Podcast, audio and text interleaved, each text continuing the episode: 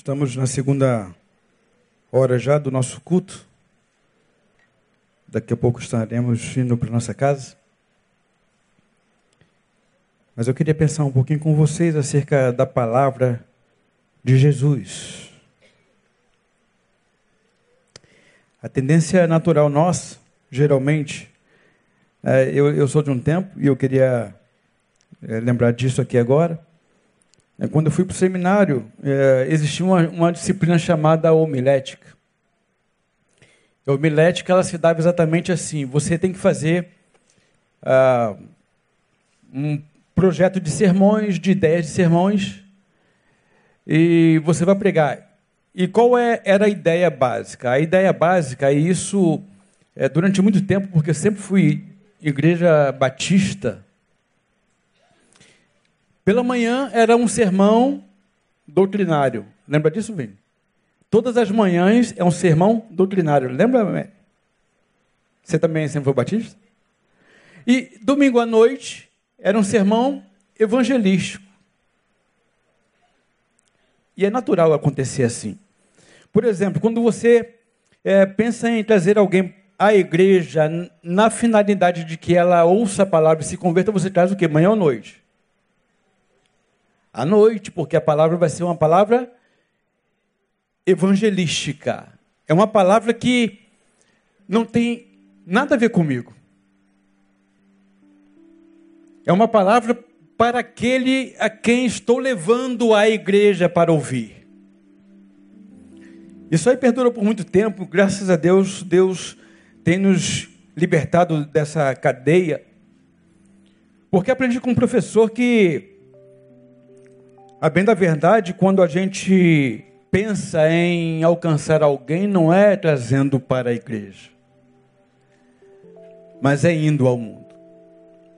A igreja, portanto, é, dentro da concepção, dessa nova concepção que eu aprendo desde então, é o lugar onde a gente se alimenta para sairmos. Aqui, é, você se alimenta para ser. Concomitantemente, aqui também é reflexo do que você foi. O teu modo de viver é o que determina o que se torna o culto. Então, uh, nós pegarmos esse tempo, esse momento, e avaliarmos essas questões, porque o culto da noite é um culto onde eu vou levar o, o, o meu vizinho, o meu parente, porque vai ter uma palavra lá, onde ele vai ouvir a palavra, ele vai se converter e glória a Deus, e vamos que vamos, e a gente vai de modo viciante, vivendo exatamente desse jeito. Eu queria trazer uma palavra para você. Para você, membro dessa igreja, para você que está sendo é, trazido neste lugar. Aí eu lembro que, é, dentro dessa perspectiva, tem uma historinha muito interessante não sei se vocês já ouviram, se ouviram, vão ouvir de novo, se não ouviram, vão ouvir pela primeira vez. Dentro dessa formalidade de que o culto da noite é um culto evangelístico, teve uma mulher que há muito tempo lutava para que o marido dela fosse à igreja. Vamos lá, meu amor, vamos lá. Não, não, não gosto de igreja, não vou na igreja. Não, não, não, não, não gosto de crente, não vou na igreja, não vou na igreja. Não, não, não, não. E ela insistiu, insistiu, insistiu. Certa feita, o marido disse: Vou à igreja. Ela, glória a Deus, é hoje. Pastor muito eloquente. Ela falou: Vai ser irresistível. Infelizmente, o pastor Neil não está aqui, né? Talvez não seja o caso do teu que trouxe alguém para ouvir nesta noite, dentro dessa perspectiva. Aí ela falou: Pastor, chegou lá, pastor, o negócio é o seguinte. Meu marido depois de muito tempo, aceitou ir à igreja. Vir à igreja, pastor. Aí ele é mesmo, irmã, que legal, né? Poxa, glória a Deus. Tanto tempo a irmã esperou por isso. Ela falou: É, pastor, vai ser hoje à noite que ele vai. E, aí, e o senhor, pastor, pre prepara aquela palavra ranca-toco. Né? Aquela palavra que abala. Aí falou: Irmã, infelizmente não estarei hoje à noite. Aí ela foi assim mesmo, meio contrariada, foi para a igreja, chegou lá e o pastor foi pregar falou: abriu o texto lá na genealogia e o fulano gerou Beltano, que gerou Cicrano, e depois que gerou fulano viveu tanto tempo e depois morreu. Aí foi para o outro. E o fulano, que foi gerado pelo fulano, gerou Beltano e viveu tanto tempo. Depois que gerou Beltano, fulano morreu. Aí ela, desesperada, se coçando, meu Deus do céu, não é possível. Quem quer aceitar Jesus aqui? O primeiro que foi à frente foi quem? O marido dela. Ela veio feliz, né? o marido se converteu. Afinal de contas, era um culto evangelístico. E ele vai a si mesmo, mesmo na confusão mental dela.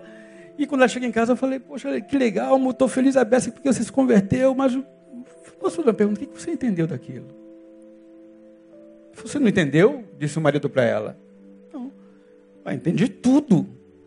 Que o fulano gerou Beltrano, depois que Beltrano viveu tanto tempo, depois de tanto tempo ele morreu. Significa dizer, portanto, que eu vivi, conheci você, casei com você, geramos nossos filhos Estou vivendo depois que gerei, o que vai acontecer comigo? Vou morrer, não quero morrer sem Jesus. E às vezes nós criamos uma expectativa tão grande. Quem é que não gosta de ouvir uma palavra fantástica, formidável, bem, com bastante eloquência? Mas o que eu quero dizer para você, que tem essa perspectiva de que o sermão da noite é evangelístico, eu queria trazer você para cá, em nome de Jesus. Porque é bem possível que essa palavra, por que eu digo isso?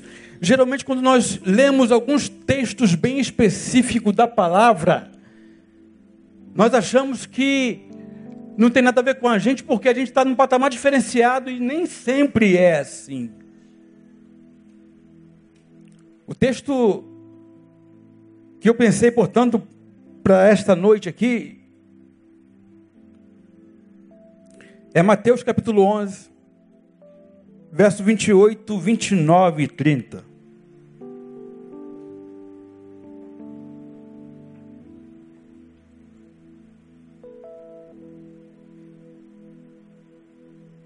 Jesus fazendo convite a todos os homens. Porque a palavra me ensina que todos pecaram e destituídos estão da glória de Deus.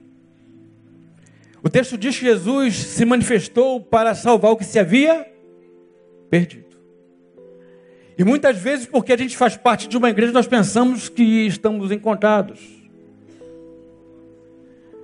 Às vezes nós estamos perdidos na casa do Pai. Então eu queria que você ficasse atento Há algumas considerações que farei em cima desse texto que serão breves. Prometo aos irmãos que serei breve. É uma característica minha.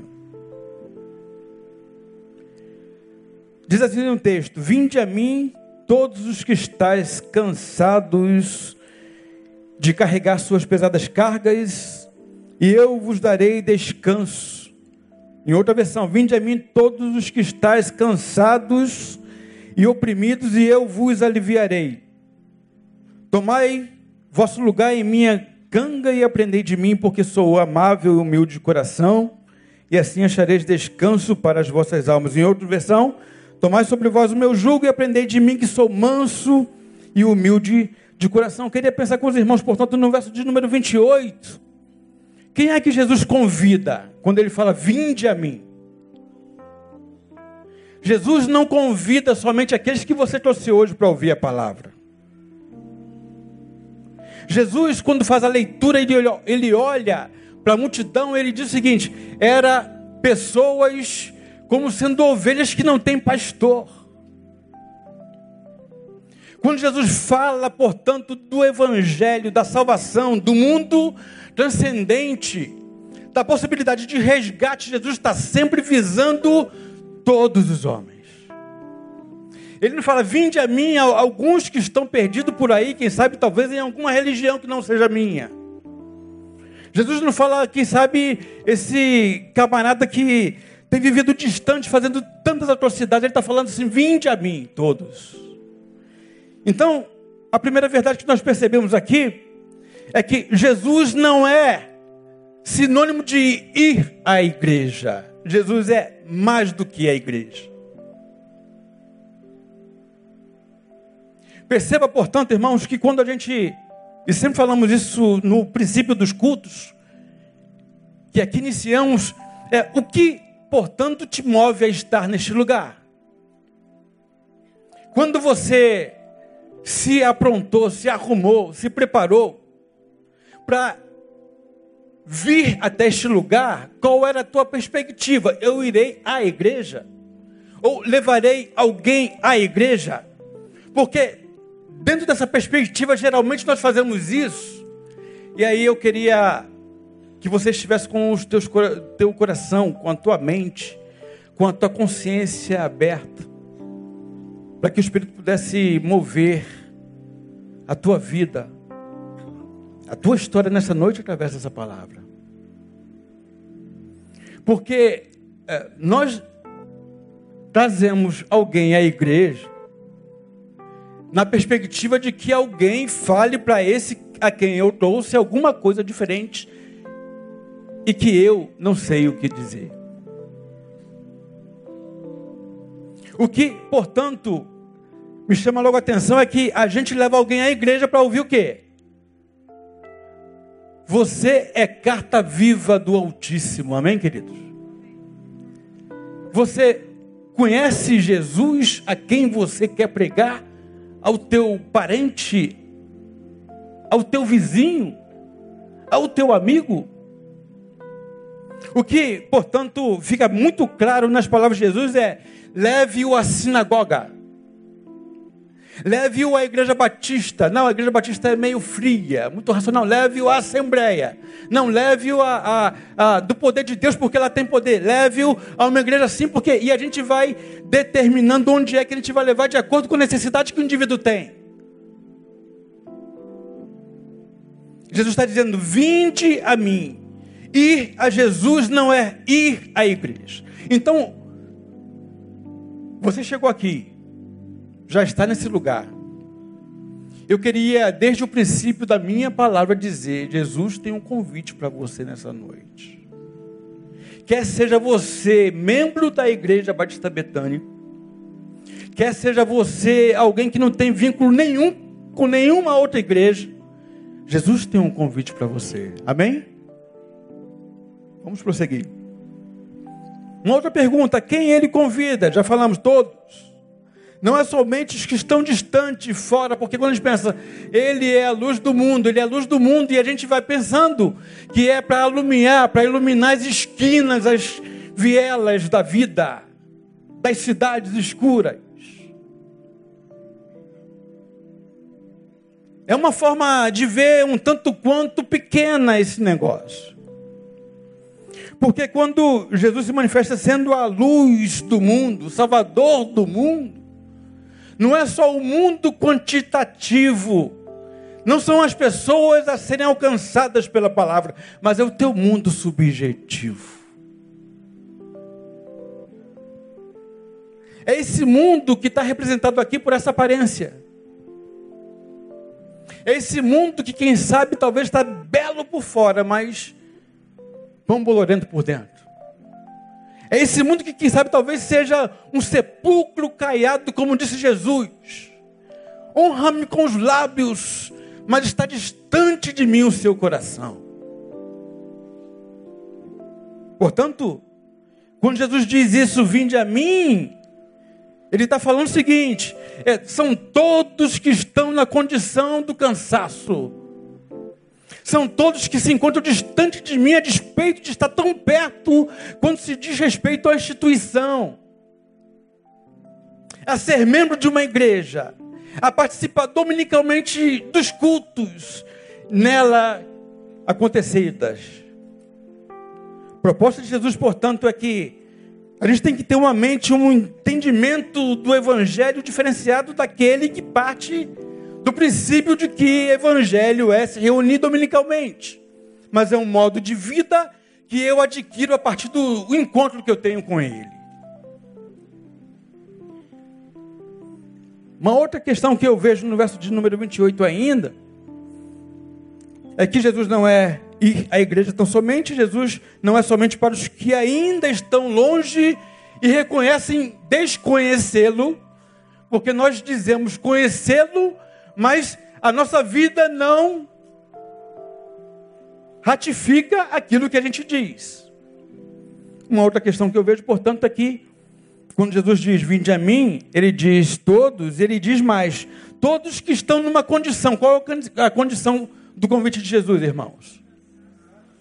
Todos que estão cansados, sobrecarregados, oprimidos. Pergunto a vocês: quantos aqui estão cansados por alguma coisa? Se tem coragem de levantar a mão.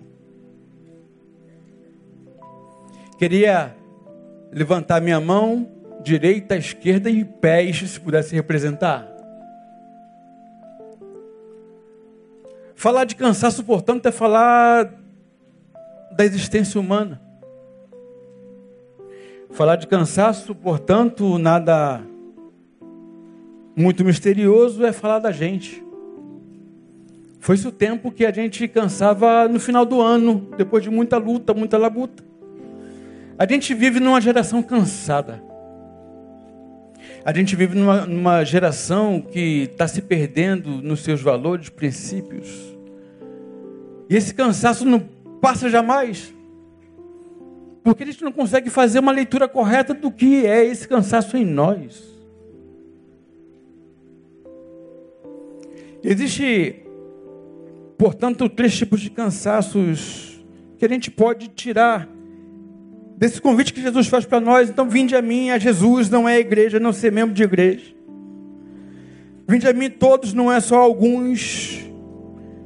Vinde a mim todos que estão cansados e reconhecem esse cansaço. Existem três tipos básicos de cansaço que eu queria pensar. Queria falar é, o cansaço físico. Nós acordamos cansados porque dormimos mal, nos alimentamos mal. Nós não temos condição muitas vezes de realizar pequenas tarefas do dia a dia da vida porque a gente está cansado. Cansaço físico é esse que a gente já acorda com olheiras. Cansaço é esse que a gente vai se arrastando para o emprego e volta arrastado muito mais por aquilo que vivenciamos no dia a dia. Esse cansaço tem arrastado, tem, tem agarrado, tem vilipendiado, tem maltratado a humanidade nesses tempos. Você está cansado, é bem? Reconhece isso? Glória a Deus? Pô, pastor, dá glória a Deus porque estou cansado? É, é, porque é uma consciência de quem eu sou, do meu estado atual. Cansaço físico, portanto, é esse, que não nos deixa fazer, pela força que nos falta, pequenas tarefas do dia a dia. Existe cansaço emocional também. O cansaço emocional, ele é aquele que tem como sintoma a tristeza, tristeza leve e natural, tristeza que vai se tornando angústia porque a tristeza leve e natural não foi tratada, não foi cuidada, não foi observada. Então, esse cansaço emocional, ele, ele é, reflete a tristeza que tem dentro de nós, que vai nos tomando e nos fazendo ser incapazes de viver uma vida existencial saudável. Essa tristeza se torna angústia em nós, é um mau humor que nós temos no dia a dia e que a gente não sabe muitas vezes de onde é que vem. Conhece alguém assim? Alguém que vive reclamando da angústia que sente? De muita tristeza, você conhece alguém assim? Amém? Quem reconhece alguém assim? Levanta a mão. Ah, reconhecer alguém é fácil, né? Quem é assim, vive assim, levanta a mão.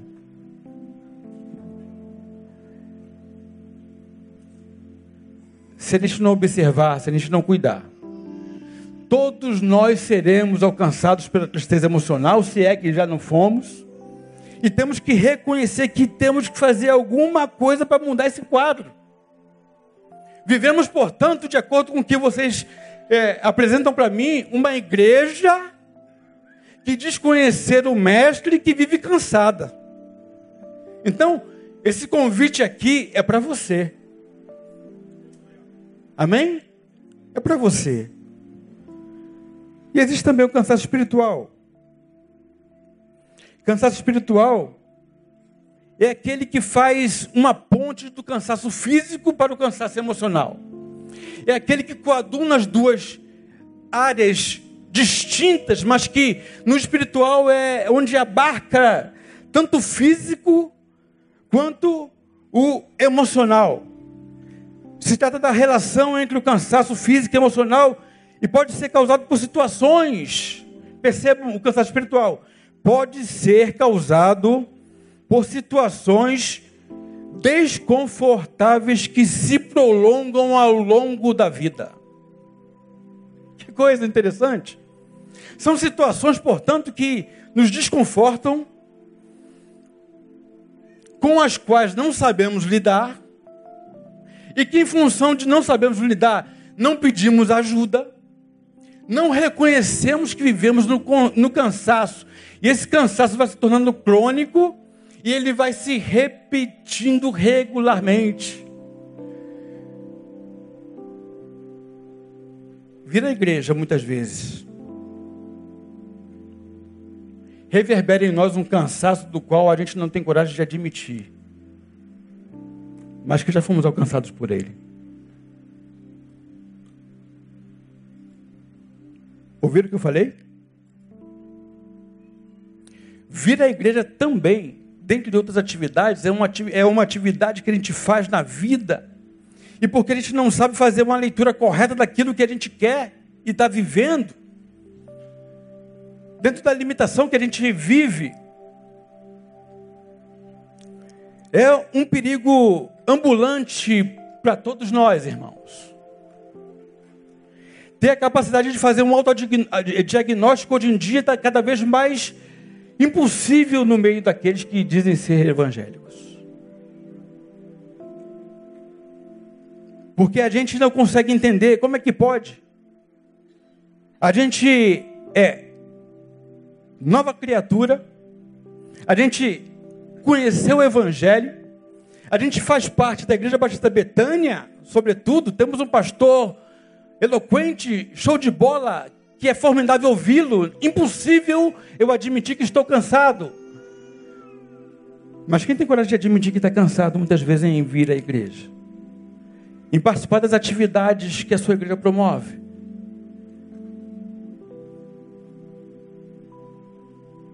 Só que a gente, porque não admite, não conversa, não busca ajuda, a gente vai repetindo e repetindo e repetindo e fazendo e fazendo. Sai um mês, entra outro mês, daqui a pouco, meu Deus do céu, de novo, não estou acreditando. 30 dias para você é suficiente para você descansar? Diga para mim.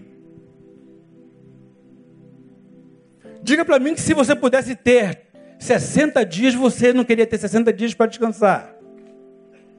E muitas vezes não sabe do que está cansado não consegue fazer uma leitura do que está descansando.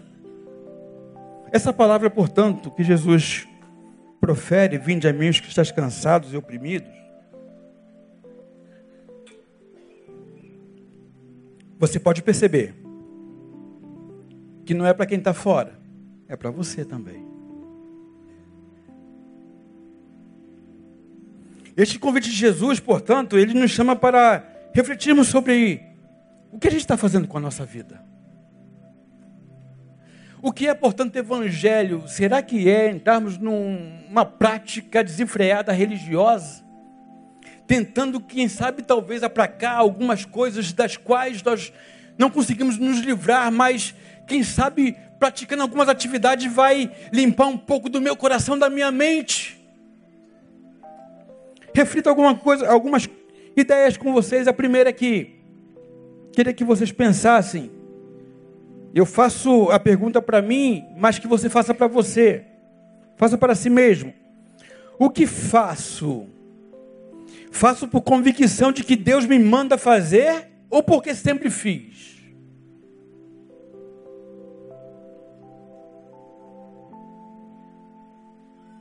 O que faço? Faço por convicção de que Deus me manda fazer ou faço porque sempre fiz? Porque sempre foi assim. Outra coisa, o que faço?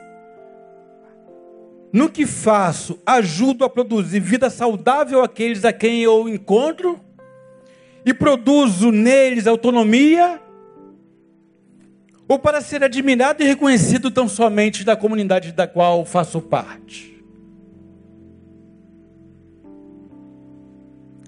Repetindo, o que faço? Ajudo a produzir vida saudável aqueles a quem encontro, ajudando-os a ter autonomia nas escolhas deles, ou para ser admirado e reconhecido tão somente de modo a produzir também uma dependência crônica, porque afinal de contas, se você deixar de ser dependente daquilo que eu darei a você, possa, possa ser que eu me torne um rejeitado na vida, na sociedade.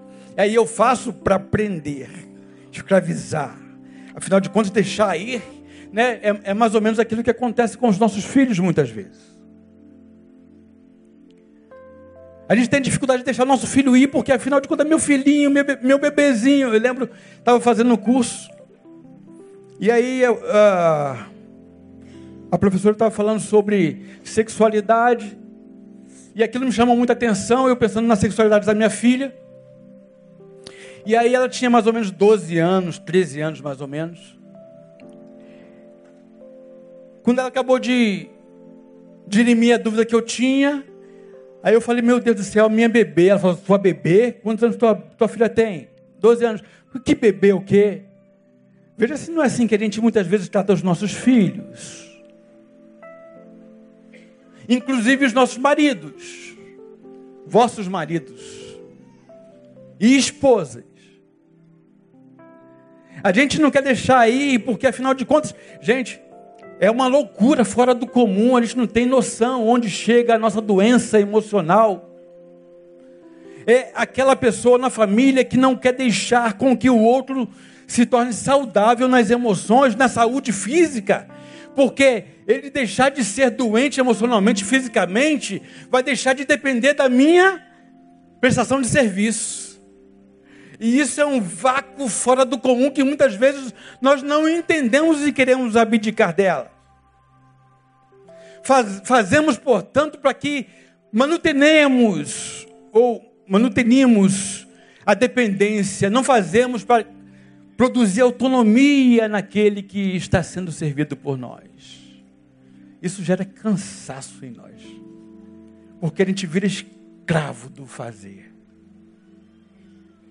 Uma outra coisa que eu reflito é que se faço, faço para sentir-me bem, aplacando meus complexos dos mais variados. Ou tenho certeza de que agrada o coração de Deus quando faço. Faço com a consciência que estou agradando a Deus, porque Deus requer isso de mim? Ou faço para aplacar os complexos de inferioridade que eu tenho, que trago comigo, escondido lá no mais profundo do ser?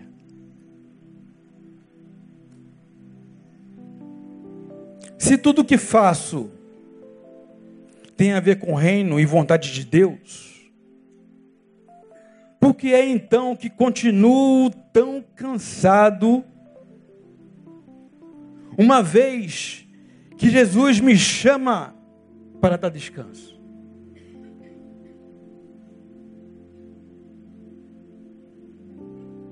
Por que é que a gente está tão cansado, irmão? E aí, pensando nessa palavra, nesse convite de Jesus, eu abro o coração para os irmãos e penso assim: será que eu de verdade consegui entender a proposta que Jesus faz para mim, Denilson, quando ele diz: Vinde a mim porque você está cansado e eu te aliviarei? Logo, portanto, quando eu, juntamente com vocês, me olho nessa coletividade, nessa comunidade, e a gente teve coragem, alguns, de manifestar publicamente que está cansado. Ou Jesus estava equivocado quando ele diz que aquele que vem a mim eu dou descanso. Ou Jesus estava mentindo para nós quando faz essa proposta. Ou a gente tem feito em parte a, pro, a proposta que ele tem trazido para nós. Porque a proposta não é vinde a mim que estás cansados e oprimidos, e eu vos aliviarei. Por que tu está cansado? Bem, pode ser por muita coisa. Talvez seja porque cumprimos somente a primeira parte da proposta que ele tem para nós.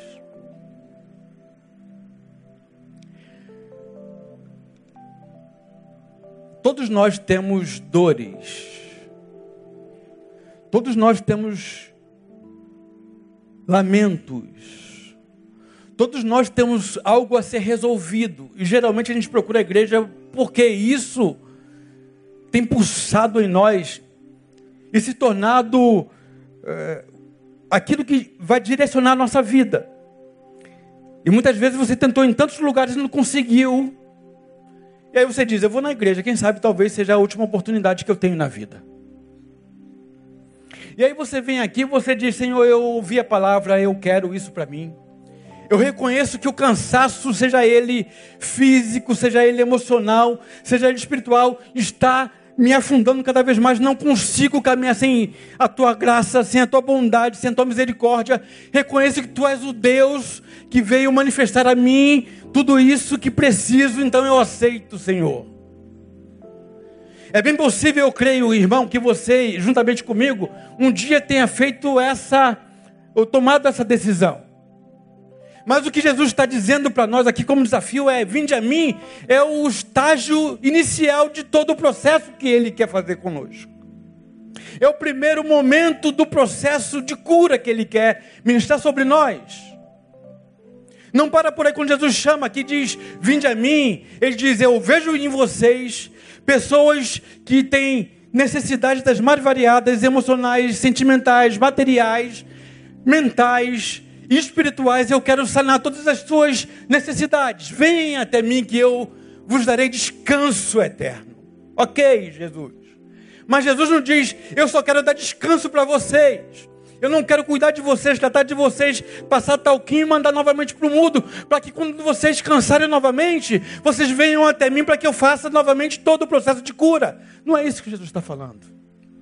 Talvez, irmãos, portanto, a, a, aquilo que vai permear, determinar o cansaço que não se afasta de nós é exatamente porque a gente fica no primeiro processo, no primeiro momento, no primeiro estágio. Porque afinal de contas, as minhas dores foram todas elas é, curadas, sanadas. Eu estou distante delas agora em Cristo. Eu fui feito uma nova criatura. E aí a gente vai vivendo novamente nossa vida como se antes.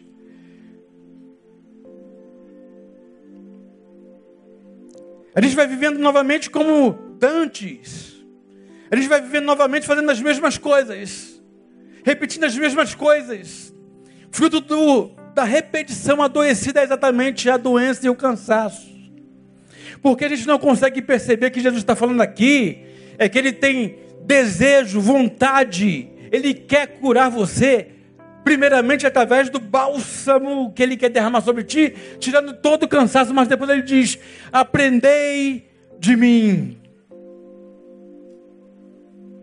Para mim, depois de muito tempo, já falei sobre esse texto numa outra oportunidade aqui mesmo em Betânia, mas em dado momento, lendo esse texto, isso aqui despertou-me alguma coisa diferente, nova.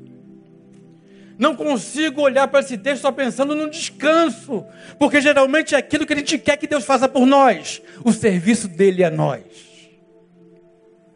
Mas existe uma contrapartida, e a contrapartida se dá exatamente no verso número 29, quando ele diz, depois de dizer, é, vinde a mim que estás cansados, o primeiro diz, aprendei de mim.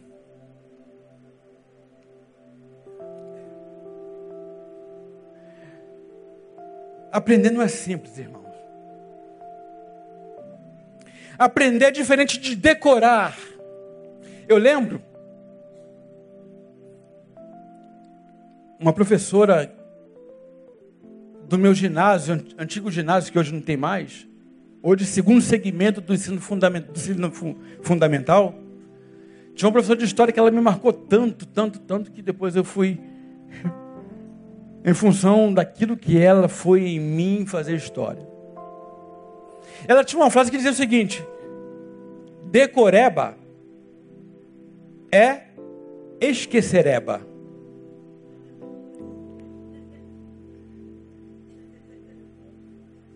Decoreba é esquecereba. Eu lembro certa feita quando namorava ainda minha esposa, Rose, e aí estava no período de provas, eu lembro que ela andava com um caderno cheio é uma característica dela, escrever muito, um monte de questões, indo para a faculdade. E aí eu a peguei, não tínhamos carro, fomos de ônibus, e ela lendo aquele negócio, Aí eu falei assim: cuidado, cuidado para não tropeçar, porque senão vai embaralhar tudo. A questão primeira, você vai esquecer que foi a última e vice-versa, vai ficar um emaranhado de ideia porque você está decorando. É claro, todos nós fizemos um dia uso do decoreba. No sufoco, na marra, na necessidade. A gente faz, só que o decorar não produz em nós uma vida nova. O que significa, pastor? Decorar e esquecer. O que tem a ver com o que tu está pregando agora? Tem a ver que muitas vezes nós decoramos algumas coisas que nos ensinam acerca do reino de Deus. Decorar, portanto, é diferente de aprender, porque decorar é aquilo que falam para nós. Decorar é aquilo que nos ensinam, é uma letra de uma música, é uma frase de efeito, é saber quais e quantos são os livros da Bíblia? É saber quem foi o pai do fulano, do Beltrano, do Ciclano. É saber quem foi e, e quem está na genealogia de Jesus. Isso é só decoreba que não ensina nada, que não produz nada em nós. De repente tu sabe tudo do teu ministério. Por isso que eu falei que não é uma palavra só para aqueles que estão visitando, é para você. Você sabe tudo do teu ministério, do teu pastor, da tua igreja, da história. Mas quem sabe você está num patamar de decoreba porque você não conhece nada. Conhecer é muito mais do, de, do que decorar. Porque o conhecer significa aprender. Jesus diz: aprendei de mim. E quanto você sabe de Jesus?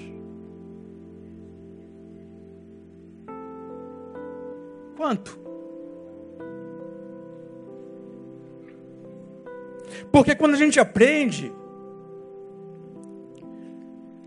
aquela verdade, ela se torna verdade em mim. Não é mais a verdade do terceiro, é a verdade do primeiro. Quando a gente aprende, portanto, vira vida em mim, porque essa verdade que agora é em mim, é o que vai me impulsionar a ser na caminhada da vida, da minha vida. É quando eu aprendo de Jesus, é que eu não vou trazer mais ninguém para a igreja para se converter, ouvir a palavra do pastor Neil, porque eu entendo que eu tenho autoridade do Senhor para impor as mãos e abençoar e dar uma palavra de vida. Eu aprendi. Isso não é mais discurso, isso é em mim, é o meu modus vivente. O que Jesus, portanto, diz aqui é, é que o desejo dele não é só passar remedinho, mertiolate nas feridas que você tem no teu corpo. Mas é fazer alguém que seja saudável para a vida e que cresça em estatura e em graça. Proposta de Jesus para a vida, para a humanidade, portanto, não é só ser um paliativo que tem se tornado nesses dias. Proposta de Jesus para a vida, para a humanidade, é curar, é salvar é fazer nova criatura, para que a gente ande novidade de vida todos os dias, e não somente no domingo, pela palavra preferida desse lugar. É além. Agora, por que, que a gente fica só na primeira parte? É porque aprender mexe com o mais profundo do nosso ser mexe com o ego infrado. Aprender mexe com o ego adoecido. Sabe por quê, irmão? Porque aprender requer de nós, os que se predispõem a aprender, admitir que não sabem. E todos nós temos uma limitação de admitir que não sabemos alguma coisa.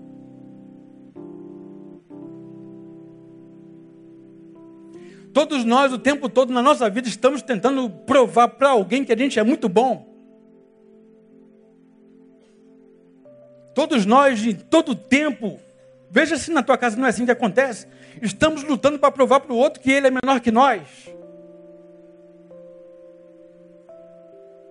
Todos nós, o tempo todo, portanto, estamos nos confrontando, achando que isso é saúde emocional, espiritual e não é. Admitir que não sabe, portanto, requer admitir uma fragilidade que todos nós também as temos.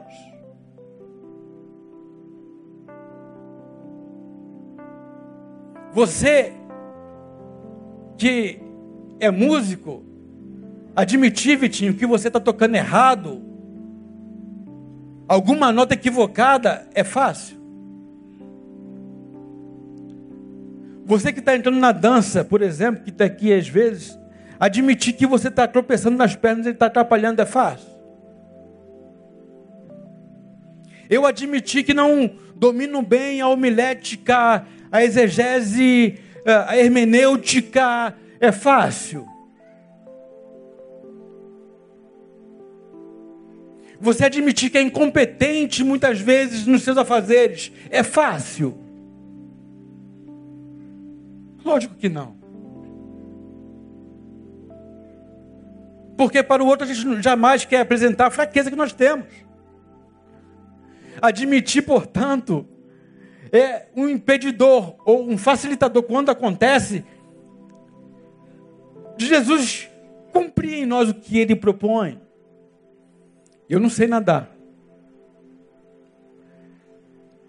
E o adulto dizer que não sabe nadar, fala que é fácil. Quantos aqui não sabem nadar adultos? Levanta a mão. Caramba, eu não estou só nessa parada. Você é o meu consolo.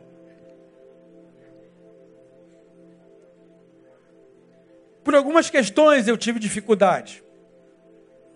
Dentre elas, a minha mãe dizia: mar, água não tem cabelo. Eu lembro que depois de adulto já, porque certa feita minha filha chegou, a mais velha, no dia da, de, de, de, de piscina na, na, escola, ela era do jardim.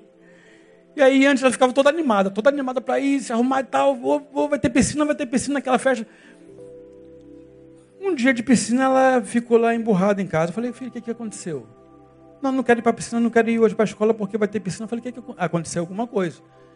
Me vi logo nela, alguma coisa aconteceu lá no que diz respeito à água na piscina que ela está criando resistência. Eu falei, o que aconteceu? Ah, porque eu caí lá um dia e escorreguei e fiquei me afogando e ficaram rindo de mim. o que, eu fiz com ela? Pequenininha. No dia seguinte, natação. E aí é interessante que eu ficava com ela, ah, não, filha, assim, ó. Ela aprendia, aí a professora ensinando para ela, aí ela fazia o que a professora fazia, aí olhava para minha cara e falei, pô, beleza, ó, não, fecha mais o dedo. E vai, não, ó, você está indo muito assim e tal. Pô, sabia tudo do lado de fora.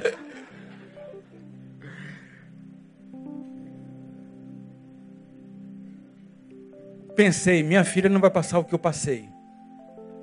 Porque você vai para uma confraternização, tem uma piscina maravilhosa, uma água límpida, e você não puder entrar, é dureza, né, irmão? É, é, é cruel esse negócio. Assim, elas não vão passar. As duas nadam quatro estilos. Aí eu falei, pô, chegou a minha vez de aprender. Eu falei, vou me superar. Vou lá, escolhi uma hora que não tinha muita gente. Aí eu lembro que, é, vendo minha filha aprender, ó, você faz o seguinte: você baixa, solta a bolinha e sobe. Baixa, solta a bolinha e sobe. Aí eu fui para a primeira aula, estou lá em pé assim, na, na borda da piscina. Aí o professor vai, ó, você faz o seguinte, você segura na borda, o professor idiota também, já soube. Segura na borda, e eu esperando ele mandar eu fazer a bolinha, né? Baixa, fazer a bolinha. Aí ele vira para mim e diz assim: ó, você segura na borda, bota o pé aqui e você empurra. Aí fui eu. Na hora que eu empurrei, eu, eu flutuei. Ih, tô flutuando, cara. Oh, legal. Daqui a pouco na minha cabeça, rapaz, você vai parar de flutuar, porque você vai perder força. Quando você perder força, o que, que você vai fazer da tua vida? Porque tu vai estar assim, na horizontal, no meio da piscina. Ô irmão, ainda bem que tu não estava lá para ver. Bom desespero assim tal. Aí tinha a mãe, olha, olha a racionalização. Mecanismo de defesa. A mãe assim assustada do garoto que estava nadando comigo. O garoto sabia nadar. Aí o garotinho, a primeira coisa que ele fez foi: ia lá o moço aí. Aí eu falei assim: segura a onda, Denilson. Não cede à pressão. Aí eu olho para a mulher lá, a mãe do garotinho, ela tá me olhando estatalado. Eu falei assim: tá me olhando estatalado porque ela queria estar no meu lugar e não tá.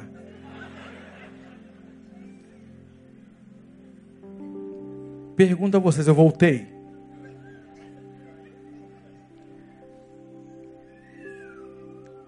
Eu admito que foi o meu egocentrismo que me impediu aprender.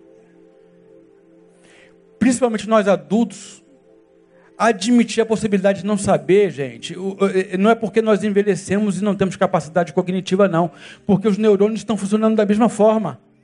Talvez cansados um pouco mais, mas eles continuam funcionando, sendo feitas conexões neurais, e a gente perde a capacidade de aprender não é porque nós ganhamos idade, é porque a gente não tem coragem de admitir que não sabe. Jesus hoje está dizendo o seguinte: você não sabe muito de mim, é eu, isso que eu quero aprender, ensinar você. É isso que você tem que aprender. Admitir que não sabe é o que impede de a gente se tornar de fato o que Cristo quer de nós e admitir que o que a gente sabe não é suficiente para a vida. É aquele cara que faz a metade, faz a meia boca, mas aprendeu a fazer meia boca e não avança. É medíocre, no sentido de ser mediano, de estar na média. Nós temos que desenvolver em nós cada vez mais com excelência aquilo que Deus tem para nós. Deus tem alguma coisa para você, irmão, que talvez por causa do cansaço você não conseguiu ainda tomar posse. Não tomou posse porque você não tem aprendido dele. Ele quer hoje se revelar a você. Amém, queridos? Agora, quando a gente admite que a gente não sabe e que precisamos aprender, isso me remete lá a João 3,16. E aqui eu encerro.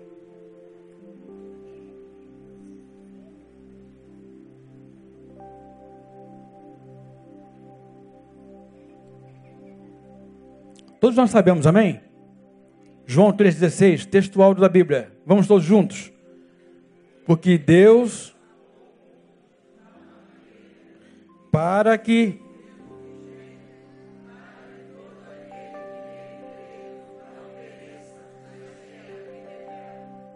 Novamente, porque Deus que deu seu Filho unigênito para que todo aquele que nele crê não pereça, mas tenha a vida eterna. Pedi para que vocês lessem esse texto junto comigo. Mas o texto sem contexto é pretexto para heresias. Nós aprendermos esse texto não está errado, mas vamos ver o contexto dele, porque ele não para aí. Bota o 17. 18 e 19 também.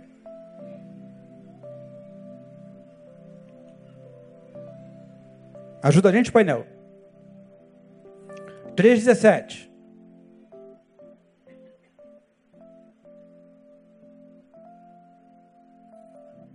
Vamos juntos? Porque Deus enviou seu Filho ao mundo, não para que julgasse o mundo, mas para que o mundo fosse salvo por ele. 18.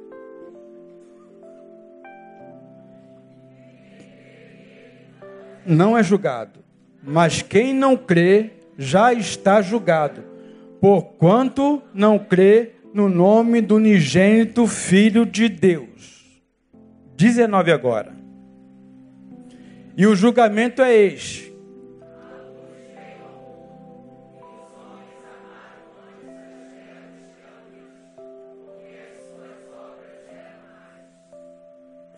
Deus se manifestou no Filho para dar vida eterna a toda a humanidade. Você sabe disso. Aí diz depois que ele se manifestou não é para julgar o mundo, mas para dar vida. Você sabe. Aí diz: o julgamento é este, no 19: A luz veio ao mundo, e os homens amaram antes as trevas que a luz, porque as suas obras eram mais. Aprender, portanto, significa a gente ter a capacidade de mergulhar para dentro de nós. Esse texto de João 19, 3,19, ele diz do, do qual texto todos nós, inconsciente ou conscientemente, fugimos. Ele está dizendo que a luz veio ao mundo, e o mundo não é o mundo planeta Terra, universo, Via Láctea. É o mundo interior. Deus quer jogar luz no teu mundo interior. Deus quer ver as mazelas do teu coração, da tua mente, da tua consciência. Deus quer salvar você, portanto, do teu mundo. E a perdição, quando a gente não consegue perceber que nós estamos longe da luz, irmão. O teu cansaço, portanto, ele pode estar advindo justamente daquilo que está no mais obscuro do teu ser. E Deus hoje quer te dar luz. Amém? Você pode admitir, portanto, nessa noite, que embora você seja membro de, há muito tempo de uma igreja evangélica, você está longe, longe, longe do propósito de Deus. Porque você nunca fez questão de permitir com que o Espírito Santo pudesse permear o teu coração e fazer as mudanças necessárias em função daquilo que você hoje não consegue perceber mas que você entrou num ciclo vicioso de que continua cansado, continua cansado, continua cansado. Ele quer aprender de mim. Admita que você não sabe. Admita que as mazelas do teu coração ainda continuam aí. Admita que o teu pecado ainda corrói, consome os teus ossos. Admita que eles não permitam que você durma. Admita que você não tenha descanso. Admita, admita, porque eu quero salvar você. É dureza crente admitir isso é dureza. Mas eu queria desafiar você nessa noite em nome de Jesus. Muitos de vocês admitiram que estavam cansados. Mas eu queria desafiar aqueles que têm coragem, além de admitir que estão cansados, admitir que de Deus sabe pouquíssimo, quase nada. Eu queria desafiar você, portanto, a que você pudesse mergulhar dentro do teu ser agora. Talvez o mergulho mais difícil que um homem pode fazer. E saber que você se entregou para o Senhor apenas em parte. Admitir que existem partes no teu coração, na tua alma, na tua consciência que você não permite com que ele adentre neste lugar. E o fato de ele não entrar nesse lugar, ele não tem como limpar, curar, salvar. E você continua cansado por causa disso. Porque 2 Coríntios 5,20 diz: Quem está em Cristo, nova criatura é as coisas velhas já passaram, tudo se fez novo. E por que é que a gente continua fazendo exatamente do mesmo jeito que sempre fizemos? Não se tornamos nova criatura. A gente se satisfaz em vir à igreja, afinal de contas, a gente faz parte de uma comunidade. A gente se satisfaz ouvir uma palavra que vai me dar ânimo para a semana, mas afinal de contas, se essa, se essa palavra faltar um dia, o que vai ser da tua vida essa semana? E a gente não consegue perceber que a gente pode mudar a nossa sorte apenas reconhecendo que a gente precisa aprender dele. Para que a gente aprenda dele é necessário que o nosso coração seja invadido pela luz.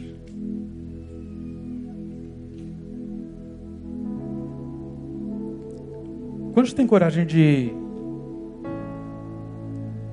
admitir isso publicamente? Levanta a mão assim.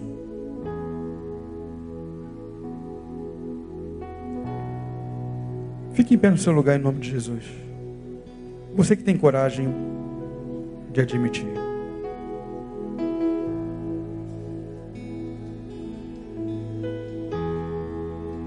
Leandro, você pode abaixar a luz do, do salão?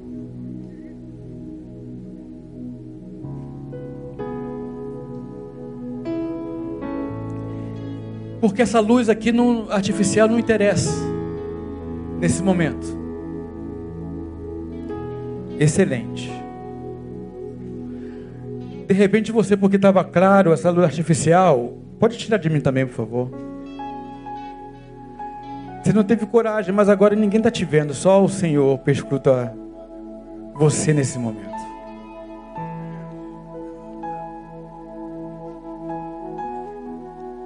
Quer se pôr de pé admitindo que você precisa aprender do Senhor, completar a segunda parte da proposta que Ele tem. Vinde a mim que estás cansados e sobrecarregados, eu vos aliviarei. Trazei sobre vós o meu jugo e aprendei, aprendei, aprendei de mim. É mudança de vida, de postura, de caminhada. É mudança de fala, mudança de percepção, mudança, mudança, mudança. Não adianta fazer a mesma coisa esperando um resultado diferenciado, não adianta, isso não é o que vai agradar ao coração de Deus.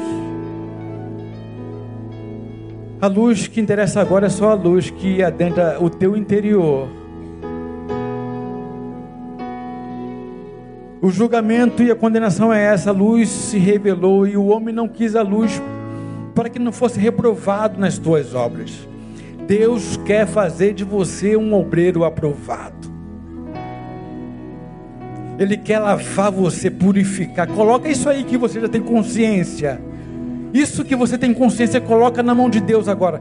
Isso que te perturba, te faz cair, por muitas vezes na tua caminhada e vai te cansando. Coloca na mão de Deus agora em nome de Jesus. Amém? Colocou? Ok. Consegue ver? Pela fé consegue ver? Muito bem. Quero desafiar mais uma coisa. Que você ore como Davi fez lá no Salmo 139, quando ele diz: Sonda-me, ó Deus, o coração. Vê se há em mim algum caminho mau e guia-me pelo caminho eterno Davi está falando que existem torpezas que muitas vezes estão em nós, mas a gente ainda não tem consciência. Mas a despeito da consciência que não temos, essas torpezas continuam direcionando a nossa caminhada. Os nossos atos, muitas vezes, palavras, advêm exatamente disso que dilaceram a nossa alma. Coloca também isso diante do Senhor em nome de Jesus agora. Nós vamos orar por você que teve essa coragem de ficar em pé e dizer que há, como Denilson ilustrou tão bem, algumas áreas da sua vida que você sabe que não sabe nadar. Você sabe que não sabe. Algumas áreas da sua vida em que você precisa aprender de Jesus. Saber que quando ele fala de jugo, o jugo é aquela aquela cangalha pesada que coloca em cima do boi, ou seja, ele vai estar do teu lado carregando contigo. E aprender isso não é algo estanque em que você vem aqui magicamente nesse momento de oração possa simplesmente resolver. É algo que você, em aprendendo, deve usar todos os dias da sua vida, a cada instante. Para que os, os nossos dias principalmente também aqui no Rio de Janeiro, em tantos outros lugares, nesse mundo de guerra, de tanta violência, a gente possa encontrar no Senhor todo o alívio que a gente precisa. É por isso que nós vamos orar agora. A palavra de Deus nos diz que em Cristo, os que estão em Cristo, tudo se fez novo, as coisas velhas já passaram. Todo esse peso de culpa, de culpabilidade, tudo isso que você traz no teu coração de bagagem, de sentimentos ruins, de ódio, de rancor, de mágoas, de desilusões, deixa tudo para trás. Esquece isso, larga isso aos pés de Jesus, aprenda dele. Aprenda como ele conseguiu receber o beijo de Judas e dizer: Amigo, aqui viestes. e verdadeiramente amá-lo e dizer de todo o coração que ele era realmente amigo. Aprenda de Jesus. Como ele conseguiu suportar tal contradição contra si mesmo. É isso. Aprenda. E aí você vai encontrar descanso para a sua alma. Vamos orar? Pai, em nome de Jesus, nós te agradecemos por essa palavra.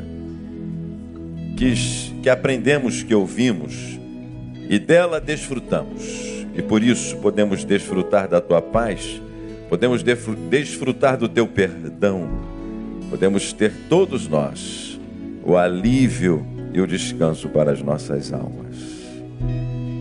Nossa alma descansa, nosso corpo descansa, nossas emoções voltam ao, equilíbrio.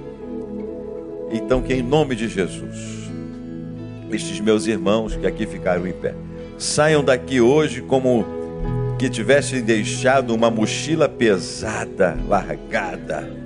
Saiam daqui leves e flutuantes, porque o Senhor já levou todo esse peso, o Senhor já carregou a culpa, o pecado, o Senhor já nos perdoou a todos nós. Então que saiam daqui leve, que saiam daqui entendendo de Jesus, de fato e de verdade.